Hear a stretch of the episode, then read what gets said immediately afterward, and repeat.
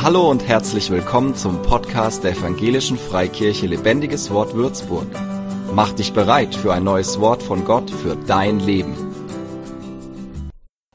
Ich möchte heute über eine Handlung sprechen, äh, die wir sowohl im Alten Testament als auch im Neuen Testament äh, finden, die immer wieder vorkommt. Eine Handlung, die wir auch aus unserem Gemeindealltag kennen und eine Handlung, von der Gott selbst sagt, dass es nicht unwichtig ist, von dieser Handlung ein richtiges Verständnis zu haben. Und jetzt hoffentlich bist du jetzt gespannt, welche Handlung es ist. Also ich verrate es sofort. Handauflegung. Denkst du, ja, ist das so, ist das so wahnsinnig spannend? Ja, Moment, lass dich überraschen. Macht Handauflegung einen Unterschied? Äh, jetzt bin ich mir recht sicher, dass alle hier wissen, äh, was unter Handauflegung zu verstehen ist, aber falls nicht, also es ist etwas, was man eigentlich in allen Kirchen findet, egal welche Couleur, in verschiedenen Situationen in Verbindung mit Gebet, mit Fürbitte, mit Segnung, das manchmal auch in speziellen Situationen dann auch ähm, Handauflegung praktiziert wird. Und jetzt stellt sich natürlich sofort die Frage, und ich finde, die ist auch nachvollziehbar, ist es wirklich so wichtig? Also äh, muss man eine extra Predigt darüber halten, über Handauflegung? Genügt es nicht, wenn wir wissen, ich habe zwei Hände und ich weiß ungefähr, wo ich sie hinlegen soll? Äh, müsste doch eigentlich reichen. Äh, ist es wirklich eine, ein Thema, worüber man Bescheid wissen sollte? Und da kann ich nur sagen, dass vor einigen Jahren wurde ich selbst ein bisschen überrascht. Ich kann nur dazu sagen, dass es für Gott offenbar nicht ganz unwichtig ist, äh, ob wir ein gewisses Verständnis von dieser Handlung haben. Und das sehen wir an einer, in einer Bibelstelle in Hebräerbrief Kapitel 6, wo, wo der äh, Briefschreiber, er spricht von den äh, Anfangsgründen des Glaubens, also von den Grundlagen. Und siehe da, wir können ja die zwei Verse, die ersten zwei Verse in Hebräer 6 uns anschauen. Darum wollen wir jetzt lassen, was am Anfang über Christus zu lehren ist, sagt er, und uns zum Vollkommenen wenden. Also, ja. Wir wollen nicht abermals, also immer wieder den Grund legen mit der Umkehr von den toten Werken und dem Glauben an Gott, mit der Lehre vom Taufen, vom Hände auflegen, ist da drinne. Das, das finde ich ein bisschen speziell. Vom Hände auflegen, von der Auferstehung der Toten und von ewigen Gericht. Also, äh, wenn du aus dem Munde der Bibel, hätte ich fast gesagt, oder direkt aus der Bibel, eine kleine Übersicht haben möchtest, was sind so die Grundlehren des Glaubens, Buße, also Umkehr von toten Werken, den Glauben an Gott, Taufe, Hände auflegen, Auferstehung der Toten und ewiges Gericht. All das gehört dazu. Äh, ich bin mir nicht sicher, dass alle, die sehr lange im Glauben sind, diese äh, diese Anfangsgründe so ganz intus haben. Aber ähm, ist zumindest gut, dass wir angefangen haben. Äh, aber man stellt sich natürlich die Frage, was ist da der Grund dafür oder, oder warum soll das, das äh, in dieser Aufzählung dabei sein? Und ich kann nur meine Meinung oder meine, mein Verständnis sagen. Meine Sicht ist, dass ein gutes Verständnis von dieser Handlung uns helfen kann, uns helfen soll, A, sie so, so segensreich wie möglich zu erleben. Wenn wir die Empfänger sind, ab und zu wird ja für uns gebetet.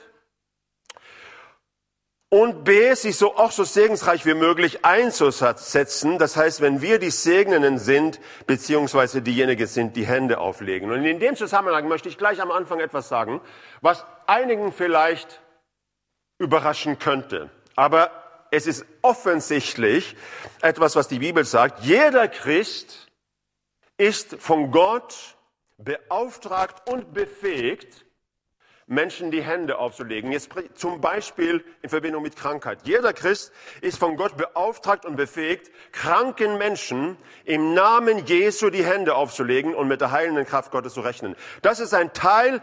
Äh, wir haben ja heute gerade gehört von was kann ich, was, was, welche.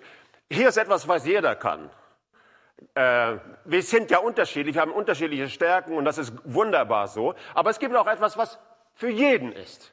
Ne? Und etwas, was jeder kann, wozu jeder beauftragt ist und be äh, befähigt ist von Gott, ist, kranken Menschen die Hände aufzulegen im Namen Jesu, also im Vertrauen auf Jesus und mit der heilenden Kraft Gottes zu rechnen. Ich sage nicht, dass es nur sich auf Krankenheilung bezieht, aber da ist es auf jeden Fall ganz deutlich. Und Jesus sagt das auch kurz bevor er stirbt. Das ist äh, der Missionsbefehl, so wie er in Markus äh, Evangelium Kapitel 16 zu finden ist. Das sagt Jesus, folgende Zeichen. Das sagt er, nachdem er gesagt hat, geht raus in aller Welt, verkündigt das Evangelium. Und da sagt er, folgende Zeichen werden die begleiten, die glauben. Also die, die sich bekehren, die, die glauben. Sie werden in meinem Namen Dämonen austreiben. Sie werden in neuen Sprachen reden. Wenn Sie Schlangen anfassen oder etwas Tödliches trinken, wird es Ihnen nicht schaden. Ich meine, du weißt, dass man da nicht es testen soll. Äh, Kranken, denen Sie die Hände auflegen, wird es gut gehen. Also, Jesus sagt einfach, dass wir zusätzlich dazu, dass wir medizinische, ärztliche Hilfe in Anspruch nehmen, was wir auch sollten, äh, dass wir auch mit der heilenden Kraft Gottes rechnen dürfen. Und es sagt auch, dass alle Gläubige letztendlich von Gott beauftragt und befähigt sind, in bestimmten Situationen, wenn es sich ergibt, wenn es natürlich ist, Menschen, die krank sind, die Hände aufzulegen und mit der heilenden Kraft Gottes zu rechnen. Und jetzt sage ich nicht, wer hat das jetzt in den letzten zwei Wochen getan. Äh, also ich sage nur, das ist so etwas, was manchmal untergeht. Und ich habe das Gefühl, dass vielleicht, vielleicht ist es ein ein wichtiges Anliegen Gottes mit dieser Predigt, uns an diesen Auftrag wieder zu erinnern. Nicht dir einen Zeigefinger entgegenzuhalten, falls du es noch nicht so oft getan hast, sondern uns einfach daran zu erinnern und uns zu ermutigen, uns in diesem Punkt von Gott gebrauchen zu lassen. Und ich bin manchmal erstaunt, ich habe schon erlebt, dass, dass, dass Christen äh, ab und zu gedacht haben, ich bin dazu nicht würdig, was ich nicht verstehe. Also vielleicht kommt man aus einem Hintergrund, wo man denkt, ja, das kann nur der Pfarrer oder das kann nur der Pastor oder der Bischof oder wer auch immer, die Diakone. Aber das stimmt nicht. Jeder aufrichtige Gläubige äh, hat von Gott den Auftrag und die Befähigung und die Ermutigung, die im Namen Jesu Kranke die Hände aufzulegen und mit der heilenden Kraft Gottes zu rechnen. Und ich habe echt das Gefühl, dass Gott auch das Thema Heilung ab und zu jetzt auch in dieser Zeit ein bisschen hervorheben möchte. Äh, wir sind ja jetzt sehr damit beschäftigt, uns vor Krankheit zu schützen und andere vor Krankheit zu schützen. Und das ist berechtigt so. Das ist berechtigt so. Also bitte nicht falsch verstehen. Aber wir sind nicht nur dazu da, uns vor Krankheit zu schützen. Wir sind auch dazu da, um Heilung zu vermitteln.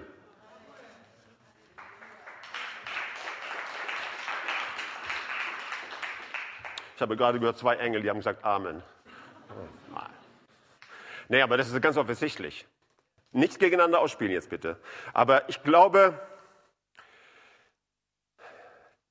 es ist einfach wichtig, dass wir als Christen verstehen, dass wir auch einen Heilungsauftrag haben. Und Gott heilt immer noch.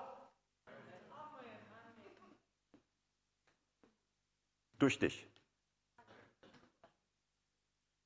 Amen. Schade, diese Uhr da hinten.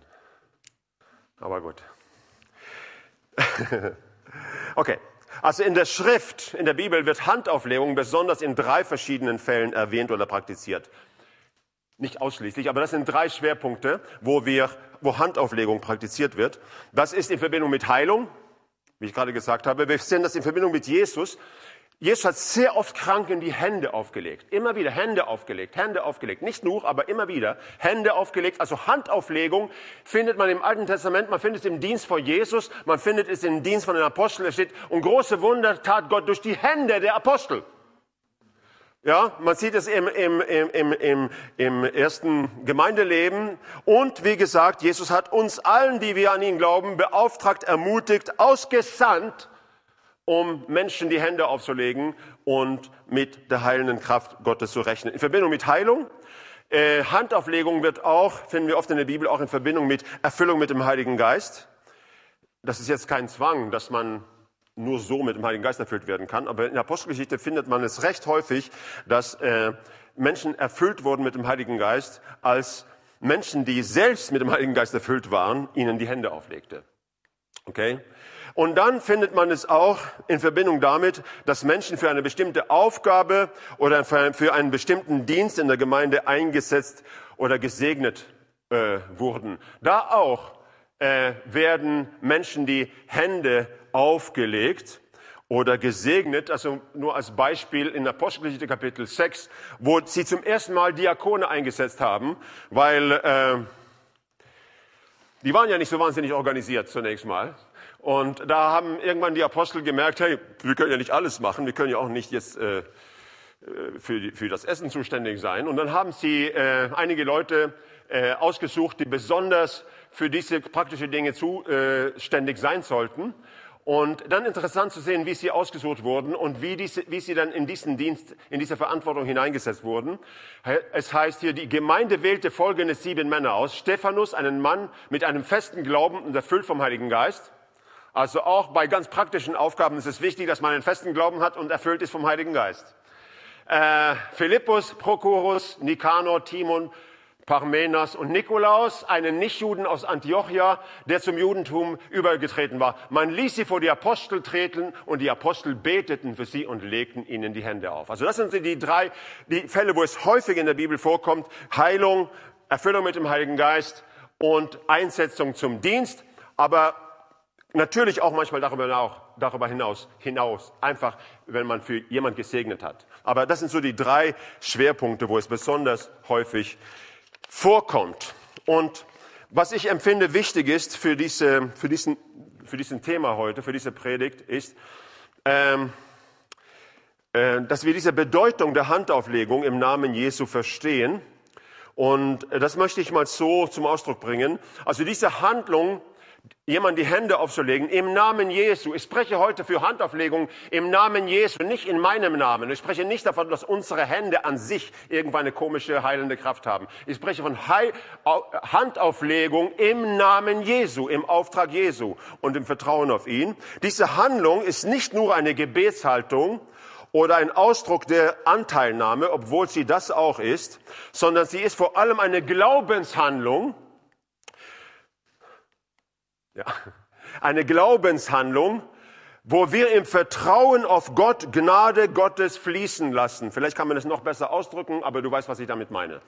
Also es ist eine Glaubenshandlung, wo wir sagen, wir vertrauen jetzt, dass heilende oder stärkende, äh, erfüllende Gnade, Kraft Gottes am Fließen ist. Also der Gedanke ist tatsächlich, dass eine Art Zuteilung stattfindet, dass, dass etwas mitgeteilt, zugeteilt wird also wer jemanden, wer jemandem die Hände auflegt, betet nicht nur für die betroffene Person, das tut man dann auch. Er ist auch ein Kanal für die Gnade Gottes. Das ist das Verständnis, das wir haben sollten. Das ist eine Zuteilung, dass etwas zugeteilt wird. Und ähm, das kommt sehr gut zum Ausdruck. Äh, äh, ist ein bisschen anderes Beispiel, aber äh, im Alten Testament oder zur Zeit des Alten Bundes, wo sie den Tempel hatten in Jerusalem und wo Opfer gebracht wurden, dann wisst ihr ja, oder viele von uns wissen, dass einmal im Jahr, das war nur einmal im Jahr, dass der hohe Priester hineingehen durfte in das Allerheiligste und hat Sühne gewirkt für das Volk. Also Yom Kippur, ne, Yom Kippur war übrigens vor knapp vier Wochen oder vor circa vier Wochen wieder in Israel. Jetzt hat man natürlich nicht äh, den Tempel und auch nicht äh, diese Opfer, also die sind ja auch Macht auch keinen Sinn mehr, seitdem Jesus gestorben ist. Aber damals ist etwas geschehen, was uns hilft, Handauflegung zu verstehen. Und zwar einmal im Jahr, also bei diesem äh, Yom Kippur, dieser Versöhnungstag, ist der, äh, ist der hohe Priester, erst musste er ein Sündopfer für sich selbst und für sein Haus bringen. Und er, das war ein Stier. Er sollte ein Stier opfern zunächst mal für sich und für sein Haus bevor er überhaupt etwas für das Volk tun konnte. Und dann, wenn er für das Volk Sühne bewirken sollte, dann wurden zwei Ziegenböcke gebracht. Und der eine Ziegenbock wurde geschlachtet und äh, das Blut wurde in das Allerheiligste hineingetan. Also da hat Sühne gewirkt. Und dann ist interessant, was mit dem zweiten Ziegenbock geschah. Und das können wir hier lesen. Wenn Aaron die Sühnehandlung, jetzt geht es also um den zweiten Ziegenbock, falls du äh, mir folgen kann. Wenn Aaron die Sühnehandlung für das Heiligtum, das Offenbarungszelt und den Altar vollzogen hat, soll er den lebenden Ziegenbock herbeibringen. Er stützte, er stützte beide Hände auf den Kopf dieses Ziegenbocks und bekenne über ihm alle Schuld der Israeliten und all ihre Vergehen, mit denen sie, schuldig gemacht, sie sich schuldig gemacht haben. Er soll sie auf den Kopf des Bocks legen, also die Sünden, und ihn dann durch einen bereitstehenden Mann in die Wüste schaffen lassen, damit der Ziegenbock all ihre Schuld mit sich in die Öde trägt. Dann schickte er den Bock in die Wüste. Also hier geht es natürlich nicht um Übertragung von einem Segen, hier geht es um äh, das Schuld symbolisch gesprochen auf diesen Ziegenbock gelegt wurde. Aber der Punkt ist, via Handauflegung. Es, dieser Beispiel soll uns nur helfen zu verstehen, dass bei Handauflegung geht es nicht nur um ein Gebet, es ist eine Glaubenshandlung, wo etwas übertragen oder mitgeteilt, zugeteilt wird, wo etwas fließt. Also das ist der Gedanke, ganz einfach. Übrigens, da aus dieser Geschichte kommen, bekommen wir das Wort Sündenbock. Ein Faktum ist, wir haben ja heute Abendmahl gefeiert. Jesus wurde unser Sündenbock am Kreuz.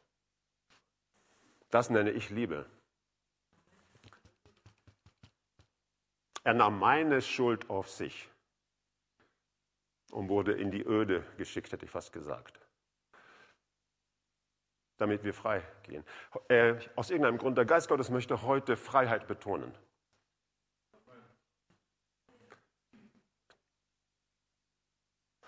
Das Blut macht jeden Schaden gut. Habe ich von Reinhard Bonke ausgeliehen. okay. So, also es geht um Zuteilung. Es ist eine Glaubenshandlung, wo etwas zugeteilt wird, wo etwas geschieht. Im Glauben. Im Glauben. Deswegen sollten wir, wenn wir im Namen Jesu einem Kranken die Hände auflegen, und das ab jetzt wird es ja bei dir sehr häufig passieren, ähm, Geist Gottes, ich bitte dich, das meine ich jetzt, dass du uns alle daran erinnert, dass wir nicht nur sagen, das war eine tolle Predigt oder halb interessante Predigt, sondern dass du uns daran erinnerst, dass du uns als deine Hände und deine Füße benutzen möchtest. Amen. Tu das bitte. Okay? Wenn wir im Namen Jesu einem, einem Kranken die Hände auflegen, sollten wir im Glauben damit rechnen. Das ist natürlich im, im Glauben, im Vertrauen auf Jesus. Im Vertrauen auf die wirksame Kraft des Heiligen Geistes. Nicht im Vertrauen auf unsere Hände, bitte. Okay? Im Vertrauen auf Jesus rechnen, damit rechnen, dass die heilende Kraft Gottes anfängt zu wirken. Also das muss, ich ja nicht mehr. Ich habe ja diese große Uhr da hinten. Ähm, aber in Verbindung damit möchte ich eine Geschichte erzählen, die haben vielleicht einige irgendwann gehört. Aber ich, muss, ich wurde wieder daran erinnert, äh, etwas, was ein, dieser Evangelist mit diesem indischen Namen Mahesh Chavda erzählt hat, ähm, äh, von einer Evangelisation in Haiti, die er vor vielen Jahren hatte. Und das war eine Evangelisation, die über acht oder neun oder zehn Tage ging. Und er sagte, und er war jemand, der immer wieder ständig für, für Leute gebetet hat und viele wurden auch geheilt. Und äh, schon am ersten Abend, sagt er, kam eine alte Frau nach vorne, die ganz blind war. Und hat gesagt, also wenn du oft für Kranke betest, hoffst du immer, dass zunächst mal jemand kommt, der, der nicht allzu krank ist, ne? damit dein Glaube nicht allzu erschüttert wird. Er war ganz, er war ganz transparent. Und diese alte Frau kam nach vorne, er hat für sie gebetet, bang, die Kraft Gottes kam auf sie, sie fiel zu Boden und stand auf und konnte nichts sehen. Am zweiten Tag genau dasselbe. Und das, das geschah an jeden Tag. Und er hat gesagt, also am Ende der Evangelisation, er hat fast gewünscht, Gott, lass doch diese Frau jetzt nicht kommen. Das sieht ja so komisch aus. Ich bete für sie und irgendwie passiert auch etwas und dann passiert doch nichts. Und dann kam sie am letzten Tag und er hat einfach so im, aus Gehorsam ihr nochmal die Hände aufgelegt und sie ist zu Boden gefallen und ist aufgestanden und gesagt, ich kann sehen. Das ist, eine, das ist ein gutes Wort. Und er hat das einfach so zur Kenntnis genommen. Und dann hat er gesagt, mehrere Monate später hat er, wo er zurück in sein Heimatland war, hat Gott ihm eine Vision geschenkt, wo er das verstanden hat, was passiert ist. Also Gott hat ihn zurückgenommen, mehrere Monate später in einer Vision, hat ihm diese ganze diese ganze Szene gezeigt, wie diese alte Frau jeden Abend nach vorne kam. Und dann hat er Folgendes gesehen. Und dann hat er das verstanden, was eigentlich geschehen war. Er hat gesehen, diese, Frau, die war sehr, sie war total blind. Und dann, das, er, dass um sie herum war, war wie eine Krake oder Oktopus, wie eine Krake mit so Armen, die, die um sie herum war. Und dann hat er gesehen im Gebet, an jedem Abend ist ein Arm abgeschnitten worden. am letzten Abend der einzige Unterschied war, dass der letzte Arm abgeschnitten wurde. Und dann konnte sie es sehen. Und dann hat er gesagt, dann hat er verstanden, äh, nicht zu schnell sagen, da ist nichts passiert. Also, wenn wir im Namen Jesu beten, ich glaube, irgendetwas passiert immer. Gut, Menschen sind erst dann geheilt, wenn sie geheilt sind, aber irgendetwas passiert immer. Amen. Ich fand, das war eine gute Geschichte und die ist auch wahr. Okay, also wenn wir im Namen Jesu einem Kranken die Hände auflegen, sollten wir damit rechnen, dass die heilende Kraft und Gnade Gottes fließt. Wenn wir jemanden die Hände auflegen, der mit dem Heiligen Geist erfüllt werden möchte, im Glauben mit der Wirksamkeit des Heiligen Geistes rechnen. Ist eine Glaubenshandlung. Wenn wir jemanden in Verbindung mit einem Dienst oder einer Aufgabe im Reich Gottes segnen und ihm oder ihr die Hände auflegen, dann sollen wir damit rechnen, dass Gott ihm oder ihr für diesen Dienst übernatürliche Kraft und Stärke gibt. Das ähm, also wir legen ja Menschen nicht nur die Hände auf, oh, damit sie sich wohlfühlen. Ich meine, das ist ja auch gut. Wir legen ihnen die Hände auf, weil wir glauben, dass Gott auch das benutzt, um ihnen zuzurüsten, um ihnen zu helfen, den Dienst zu tun, für die sie, für die sie berufen sind. Und manchmal in einer solchen Situation kann ja Gott sogar spezielle Salbungen und Gaben freigesetzt werden. Aber das liegt dann in seiner Hand. Das ist nicht etwas, was wir kontrollieren können. Aber das sind so äh, wie wir damit umgehen sollten und die Situationen, wo wir besonders diese Handlung äh, praktizieren und wo wir mit der Kraft Gottes rechnen sollten. Es ist nicht nur äh, ein Gebet, eine Glaubenshandlung, wo wir in Anspruch nehmen, dass Gott etwas tut. Und jetzt einige wichtige Anmerkungen äh, in Verbindung mit dieser Handlung, Handauflegung. Auch wenn Gott diese Handlung, das heißt, dass ein anderer Christ mir die Hände auflegt, benutzt, um mich zu segnen, zu stärken, bleibt immer Gott selbst die Quelle dieses Segens. Das ist wichtig. Der Mensch nicht. Immer Gott selbst ist die Quelle dieses Segens. Die Quelle ist nicht derjenige, der mich segnet, sondern Gott. Äh, es ist wichtig, diese Perspektive zu behalten. Zweiter äh, Hinweis. Aus diesem Grund funktioniert in Anführungszeichen auch Handauflegung nicht automatisch. Ne? Es ist nicht eine Magie, es funktioniert nicht automatisch. Auch bei dieser Handlung spielt meine Herzens- und Erwartungshaltung eine Rolle, ob ich nur derjenige bin, der Hände auflegt oder wenn ich der Empfangende bin. Ne? Und dann noch ein Punkt. Handauflegung ist kein Ersatz für geistliche Eigenverantwortung. Das heißt, für Schritte, die ich gehen oder Entscheidungen, die ich treffen muss, zum Beispiel um geistlich zu wachsen, im Sieg zu leben oder ein geisterfülltes Leben zu führen. Also, äh, äh, ja. Beim geistlichen Wachstum oder wenn es um ein siegreiches oder geisterfülltes Leben geht, spielen meine Entscheidungen eine wichtige Rolle oder die entscheidende Rolle. Welchen Einflüssen öffne ich mir? Wie ist mein Verhältnis zu Gott und zu seinem Wort? Was sind meine Prioritäten und solche Dinge? Ähm, Handauflegung spielt eine besondere Rolle, wenn es um Heilung, Erfüllung mit dem Heiligen Geist, Stärkung in speziellen Situationen, aber es ist kein Ersatz für mein eigenes Leben mit Gott. Also ich kann euch versichern, es gibt keine Handauflegung, wodurch man dann automatisch geistlich wächst. No. Und es gibt auch keine Handauflegung, wodurch ich automatisch immer die Waffenrüstung Gottes anziehe. Das ist etwas, was ich selber tun muss. Okay?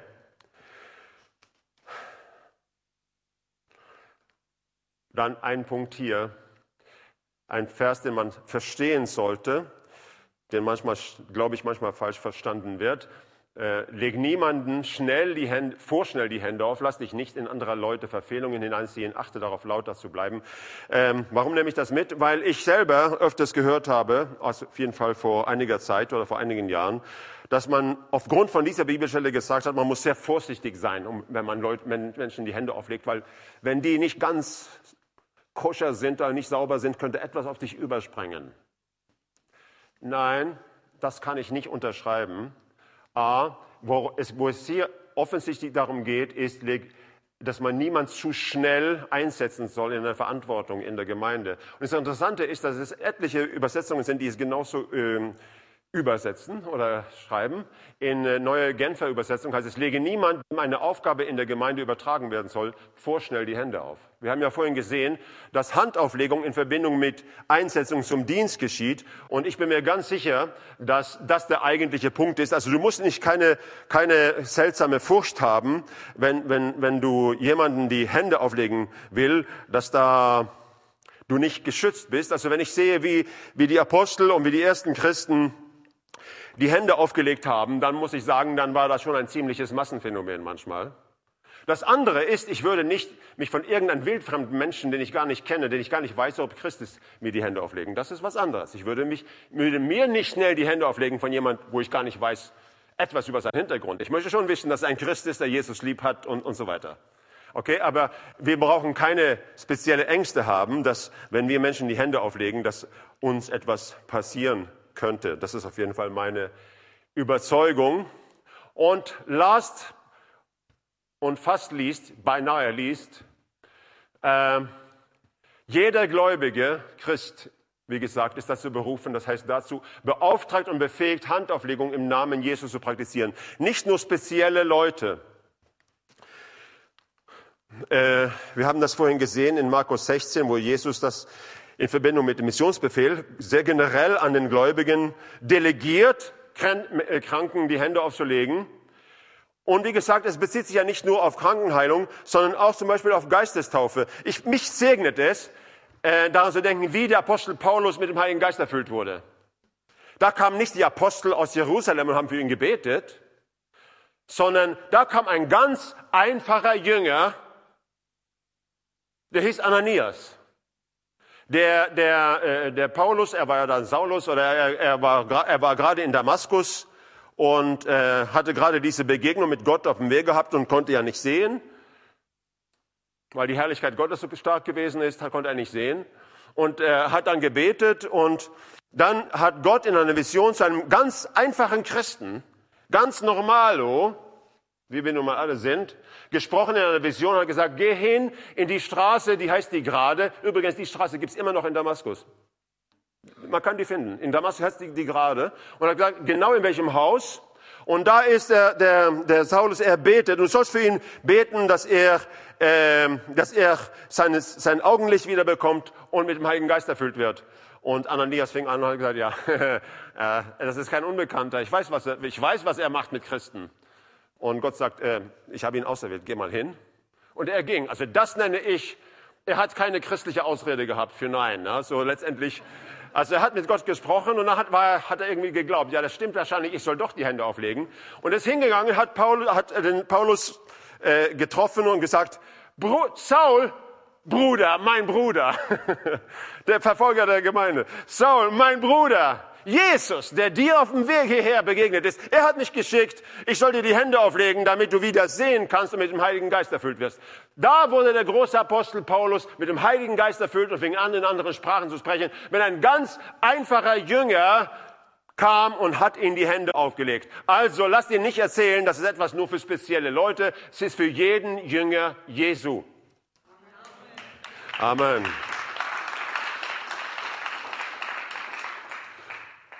Und was wir nicht übersehen sollten, unser aller Dienst, Kranken im Namen Jesu die Hände aufzulegen, ist nicht auf den Gemeindezusammenhang begrenzt.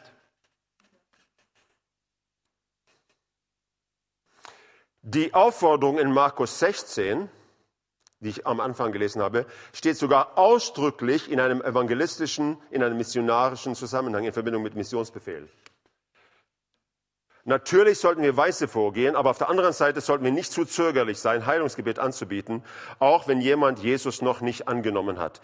Auch wenn jemand Jesus noch nicht angenommen hat, aber grundsätzlich dafür offen ist, Gebet zu empfangen, äh, sollten wir das anbieten, können wir das anbieten. Ich sage auch nicht, dass man immer Handauflegung, da muss man sich ein bisschen führen lassen, aber Handauflegung, wenn es geht, ist gut.